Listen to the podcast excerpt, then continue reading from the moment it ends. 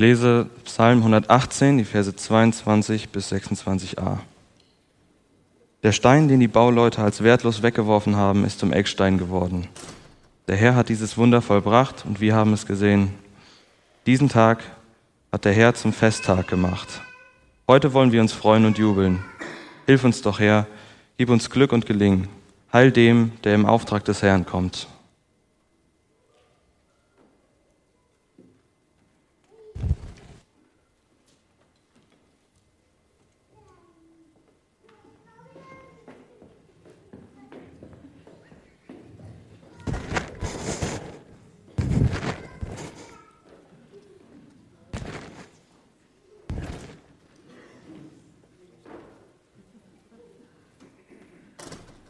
Tja, hast du nicht erwartet, was? An Palmsonntag schon mal gerade gar nicht. Komisch, gell? Was haben wir denn für Erwartungen? Es soll heute auch um Erwartungen gehen. Erwartungen, die wir an Gottesdienst haben und Erwartungen, die wir an so viele unterschiedliche Dinge knüpfen. An Mützen, Sichtweisen, Verkleidungen, Mäntel, die uns schützen,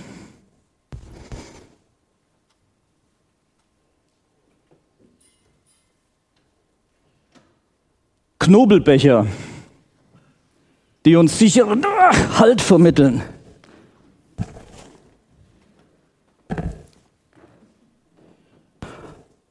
Aber vielleicht auch die ordentliche Krawatte, die sich vielleicht auch gehört.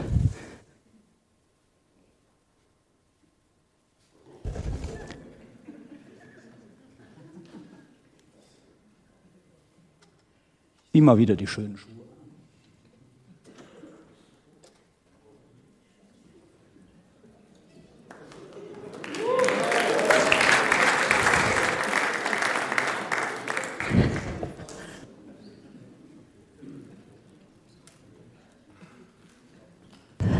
Ja, in Jerusalem waren die Erwartungen auch hoch.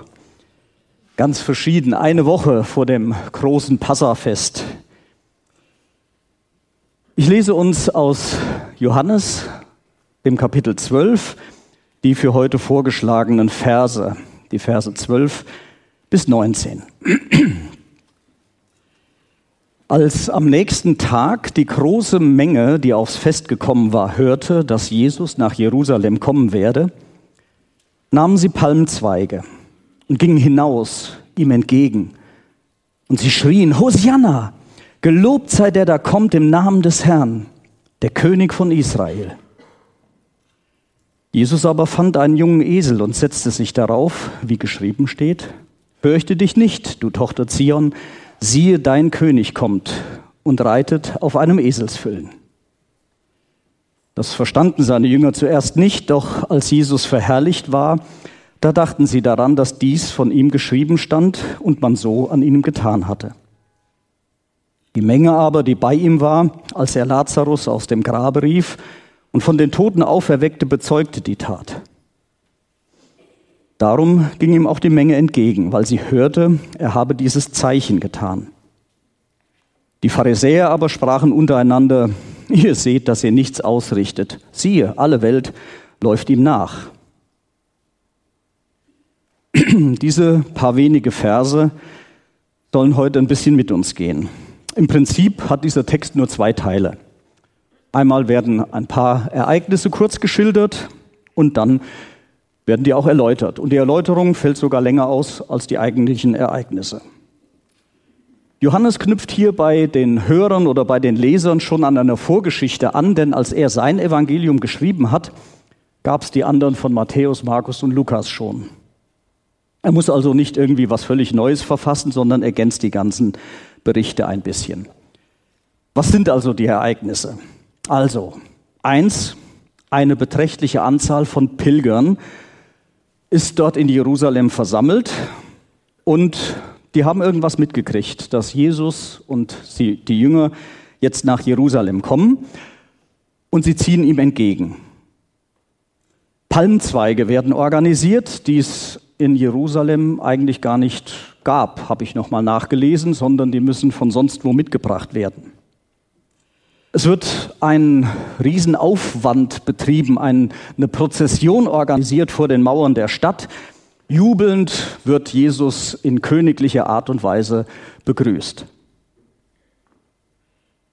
Und drittens, Jesus macht diese Geschichte mit. Zwar sehr bescheiden, indem er nur auf diesem kleinen jungen Esel daherreitet, aber er lässt es geschehen. Nur dieser schmale Ausblick oder diese, dieses schmale Ereignis der Ostergeschichte soll heute auf uns wirken. Und Johannes muss auch dazu einige Erläuterungen geben. Wir schauen bei all den verschiedenen Möglichkeiten, die es gibt, noch an den Text heranzugehen, nur auf drei Personengruppen. Die drei Personengruppen, die uns hier begegnen. Einmal die Jünger als die Anhänger von Jesus, dann die Menschenmenge, das Volk und ganz am Schluss haben wir ja noch die Pharisäer, die die Szene beobachten, das sind die Gegner. Kommen wir zu den Jüngern. Wir werden von Johannes auf den Esel verwiesen. Siehe, dein König kommt zu dir und reitet auf einem Eselsfüllen und das verstanden seine Jünger zuerst nicht. So werden die Erläuterungen auf die Jünger gelenkt. Diese Stelle auf Sacharia 9, Vers 9 wird zitiert, um eine Verbindung zum Alten Testament, zur Schrift hinzubekommen. Und die Jünger, die ja nun eigentlich jetzt schon zwei, drei Jahre mit Jesus durch die Gegend gezogen waren, die hätten eigentlich eher drauf kommen können, dass sich hier Prophetie erfüllt. Es war vorhergesagt. Es steht im Plan Gottes, dass der König in Jerusalem einziehen wird. Auf einem Esel. Und den findet er nicht einfach nur so zufällig, wie das im Text hier so steht. Er fand einen jungen Esel, sondern er findet diese Dinge bereits vor, weil sie von Gott schon von langer Hand vorbereitet sind. Und das ist ein ganz wichtiger Hinweis, den Johannes an dieser Stelle gibt, dass er eben damit auch deutlich machen will, ihr Lieben, jetzt ist es soweit. Das ist der Zeitpunkt Gottes. Als aber die Zeit erfüllt war, sandte Gott seinen Sohn. Nicht später, nicht früher, passend. Jetzt kommt Jesus als der Verheißene in Jerusalem an. Das hatten seine Jünger nicht erwartet.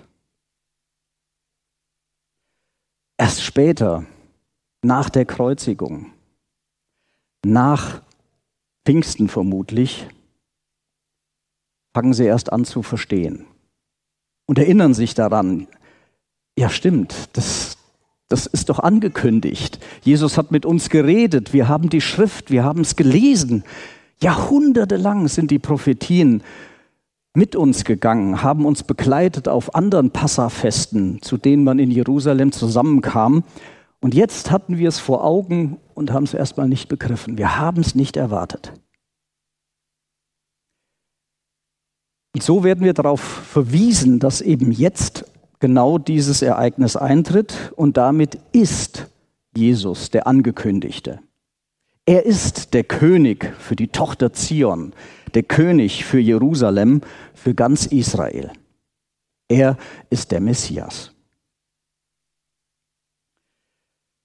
Doch Jesus kommt eben anders als die alten Könige daher, die Palmwedel aus breiten, damit jubeln. Das ist wohl etwas gewesen, was man auch den alten Königen schon äh, ja, äh, gegeben hat, wenn die halt eben eingezogen sind, ihr neues Königsamt angetreten haben. Da wurde, wurden eben auch die Palmwedel genommen und es wurde gejubelt. Und die Palmwedel sind auch etwas, was sich dann in der Geschichte Israels weiterfindet und bestimmte Bedeutungen werden damit verknüpft. Aber Jesus, der jetzt hier einzieht und als König bejubelt wird, tut das viel bescheidener. Da ist kein Hofstaat, der mit ihm geht, keine superfeinen Klamotten, keine Chingdarassa-Band, die das Ganze begleitet, keine Soldaten, sondern ja, zwölf stinknormale Jünger,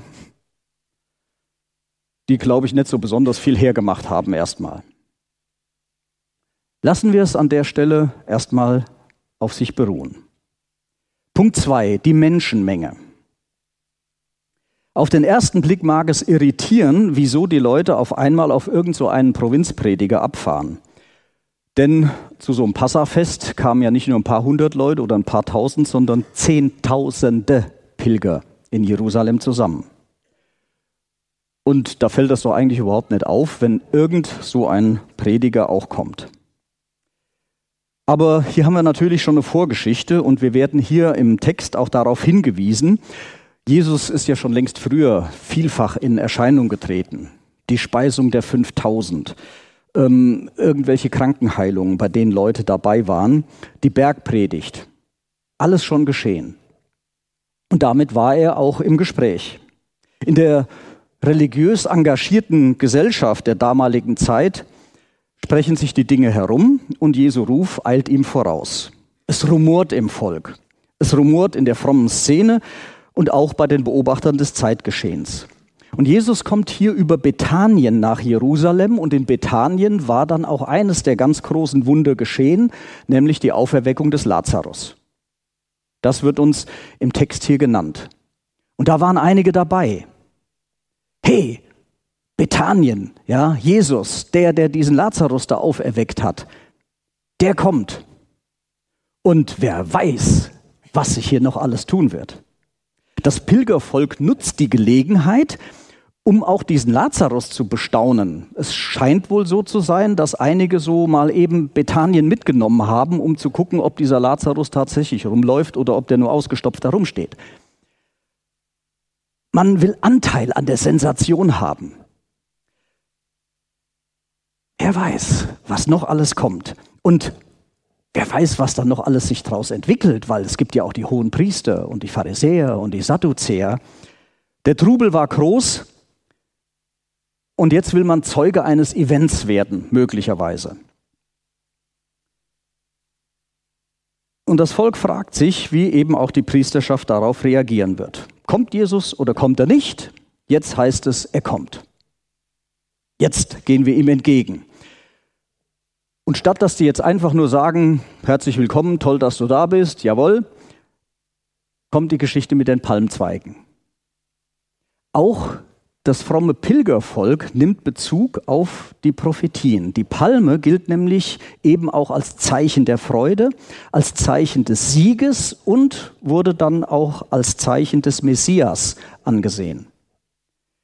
Die Menge stellt also ganz gezielt ihre Begrüßung von Jesus in einen theologischen Bezug hinein und stellt die Messias-Verkündigung her. Und der Psalm 118, den wir in der Lesung anfangs gehört haben, der wird hier von dem Volk zitiert. Ich nehme uns nochmal in diese wenigen Verse mit hinein. Psalm 118. Der Stein, den die Bauleute verworfen haben, ist zum Eckstein geworden. Das ist vom Herrn geschehen und ist ein Wunder vor unseren Augen. Dies ist der Tag, den der Herr macht. Lasst uns freuen und fröhlich sein an ihm. Hosianna, Herr, hilf. Herr, lass wohl gelingen. Gelobt sei der da kommt im Namen des Herrn. Der Psalm 118 wird zitiert. Das ist so ein bisschen komisch, ja. Äh, das Volk erwartet einerseits eine Sensation, andererseits stellen sie sich aber auch in diesen theologischen Zusammenhang hinein. Aber auch das Volk hat es ja nicht so erwartet, wie es gekommen ist. Auch die sind blind für die Lage. Denn Jesus macht ja kein riesengroßes Aufhebens. Er kommt auf diesem Esel, arm und niedrig. Ja, er ist der König Israels, aber im Sinne von der Prophetie des Zacharia oder von Jesaja und nicht im Sinne des Volkes. Er lässt die Dinge geschehen, weil sich in ihnen eben die Schrift erfüllt. Das Prophetenwort geschieht, aber eben anders als erwartet. Tja, und dann sind zum guten Schluss noch die Pharisäer da. Hier werden die Gegner in den Blick genommen, aber nicht pauschal alle, sondern erstmal nur die Pharisäer. Die sind nämlich volksnah. Dem hohen Priester wäre es nie eingefallen, sich unter das Volk zu mischen und so ein Brimbores, so ein Auflauf mitzumachen. Die Pharisäer schon. Die gucken sich das an, distanziert und beobachten. Und sie tauschen diese Beobachtungen untereinander aus. Guck mal da, er kommt tatsächlich. Er hat doch schon mitbekommen, dass wir nicht nur einfach so sauer auf ihn sind, sondern dass es ihm möglicherweise sogar an den Kragen gehen könnte. Und guckt mal da, der muss überhaupt keine großen Reden schwingen, um das Volk von sich zu überzeugen, sondern die Menge läuft ihm einfach so nach. Jesus sorgt für helle Begeisterung, welche die frommen Pharisäer nicht erzeugen können. Und ein Motiv ihrer Gegnerschaft liegt ja eben auch in Neid und Missgunst. Später lesen wir von Pontius Pilatus, dem römischen Statthalter, dass er das sehr wohl erkannt hatte, dass sie ihn aus Neid angeklagt haben. Hinzu kommen dann auch noch die politischen Befürchtungen. Denn ist Jesus vielleicht dieser Funke, der den gärenden Volkszorn zur Explosion bringen wird? Zehntausende Männer, religiös aufgeladen, sind in Jerusalem zum Passafest zusammengekommen. Wie immer sind extra Legionäre abgeordnet, um möglicherweise eingreifen zu können. Jesus wird sich am Ende vielleicht doch noch als Revolutionsführer ja, überreden lassen. Auch hier liegen die Erwartungen völlig daneben. Auch das haben die Pharisäer falsch erwartet. Was für Erwartungen soll man also haben aus dem Text heraus? Wird erstmal gar nicht geklärt. Also sind wir angesprochen. Wenn die Jünger schon daneben lagen, wenn auch das fromme Volk daneben lag und die Gegner sowieso, was können wir erwarten? Ein paar wenige Hinweise. Wir wissen, dass es jede Menge Menschen gibt, die gar nichts mehr von Gott erwarten. Die empfinden nichts oder sie regen sich über das fromme Geschwätz und die frommen oder das fromme Getue auf. Es gibt andere, die sind durchaus irgendwie empfänglich, die sind spirituell aufgeschlossen. Sie erwarten, dass auch ihre frommen Gefühle bedient werden und damit wären die Kirchen, die Gemeinden sowas wie fromme Dienstleister ja, zur Bedürfnisbefriedigung, Angebot, Nachfrage. Aber auch die fromme Gemeinde hat ja so ihre Erwartungen.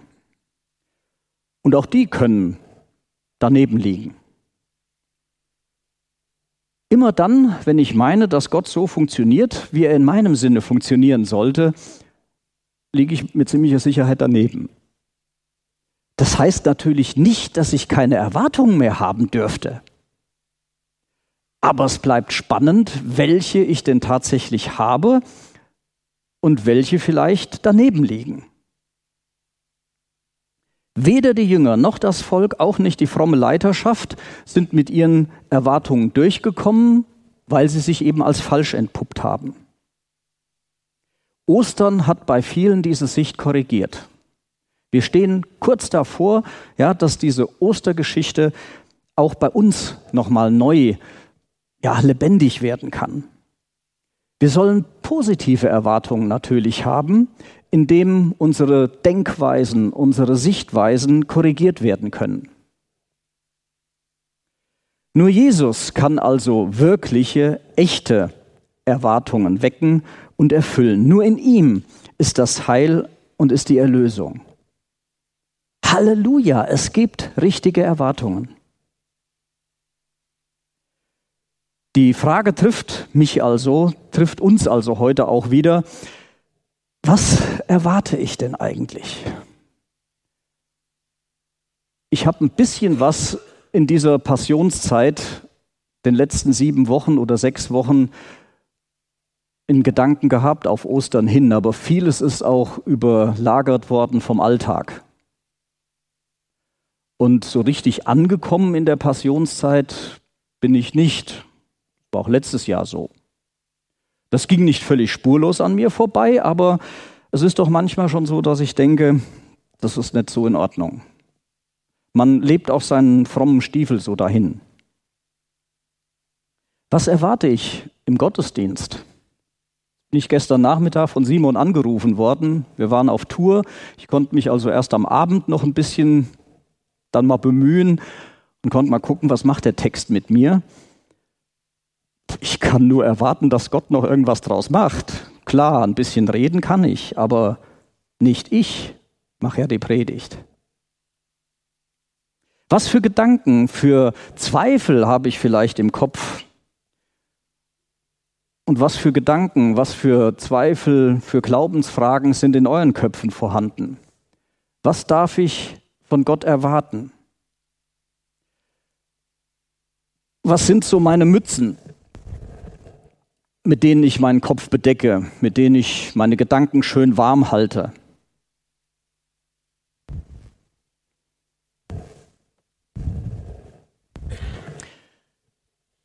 Dann meine Knobelbecher, meine Stiefel, mein festes Schuhwerk, auf dem ich stehe, was mir Sicherheit verleiht.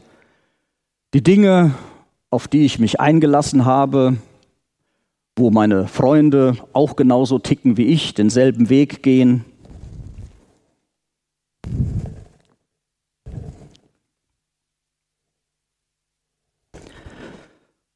Ja, dann kommt natürlich das grelle normale Leben dazu, irgendwie so die Szenen, in denen ich drinstecke, der Zeitgeist, die Jugendgruppe, ja, die Leute, die genauso ticken wie ich.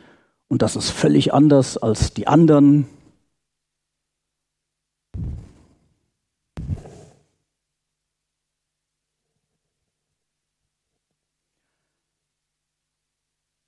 Die Brille ist klar. Ja, ich gucke durch Brillen hindurch. Ich sehe mir die Welt in Schwarz oder in Bunt oder so an. Meine Social Medias, die Chatgruppen, alles das ist einsetzbar. Aber auch das, was ich sowieso schon immer wusste, was richtig ist. Ja? Die Alten, die sind sich ja auch sicher, dass sie oft genug die Einzigen sind, die wissen, wie es läuft. Ja, und Mäntel brauche ich auch, Jacken. Was ist der Mantel, den ich trage? Was ist die Haut, die ich trage, die mich ausmacht.